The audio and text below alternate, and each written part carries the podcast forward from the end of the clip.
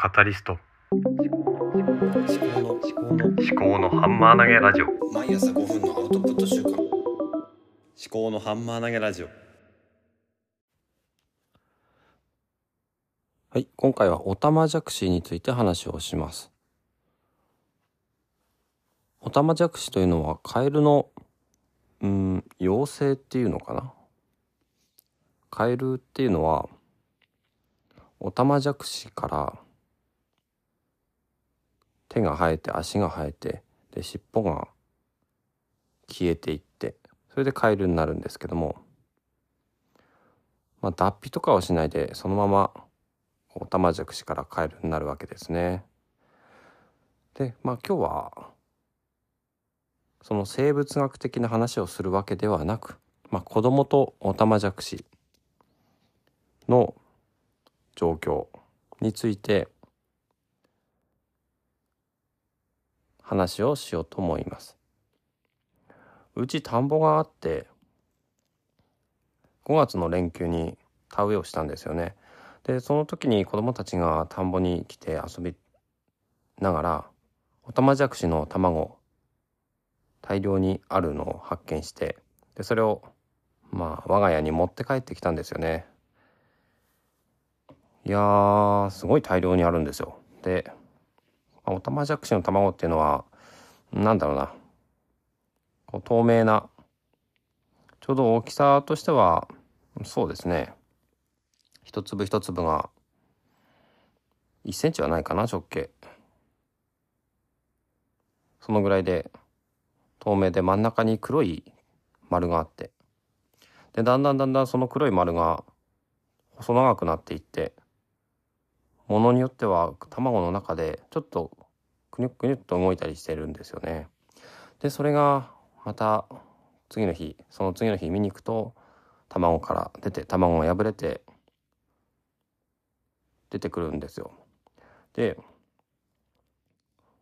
泳いでいるかなと思ったりもするんですけど全然動かなくてあこれ死んじゃったのかなと思ってるとちょっと触ったりそのツンツンすると動いてたりするんですよね。だからまあなんていうのかな結構大人としても私自分自身子供の頃こんなにオタマジャクシの、えー、卵から生まれるのを観察した記憶はなくてなんか新鮮でね、面白い。そんな、数日を最近過ごしていて、子供たちも毎日毎日楽しみにオタマジャクシ見るっていうことでやってるんですよね。オタマジャクシって、なんだろう。いや、カエルが大好きかっていうと別にカエル大好きではないんですけども、カエルがね、生まれてくるまでというかカエルになるまでの少しずつ生き物が成長していく変化していく。それがもうなんだろう。一日一日のこの時間軸で見れるっていうのはすごく面白いですよね。子供は純粋にもうなんか楽しいっていう感じ。生命の神秘とかそういうややこしいことは考えてなくてもう単純にオタマジャクシがこうくねくねくねくねしてて、まあ、洗面器の中にね古い洗面器の中に入れてるんですけどいやーなんか私も童心に帰るというか子供の頃の心に帰ったような形でね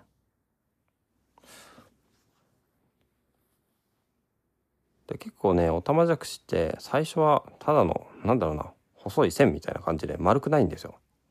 でだんだんもう数日経つとこう頭のところが丸くぷっくりしてくるんですけど最初は本当にただの線みたいな感じで縦に平べったいような感じだったんですよね。しかし何食べてるんだろう。なんか藻みたいなのがあるからそれ食べてるのかな。ちょっとね面白いな。あという何にも学びのない話ですけど。オタマジャクシを見て結構なんかね夫婦ともに感動して面白いなっていう風にしているそんなえー最近の日常です。ではまた。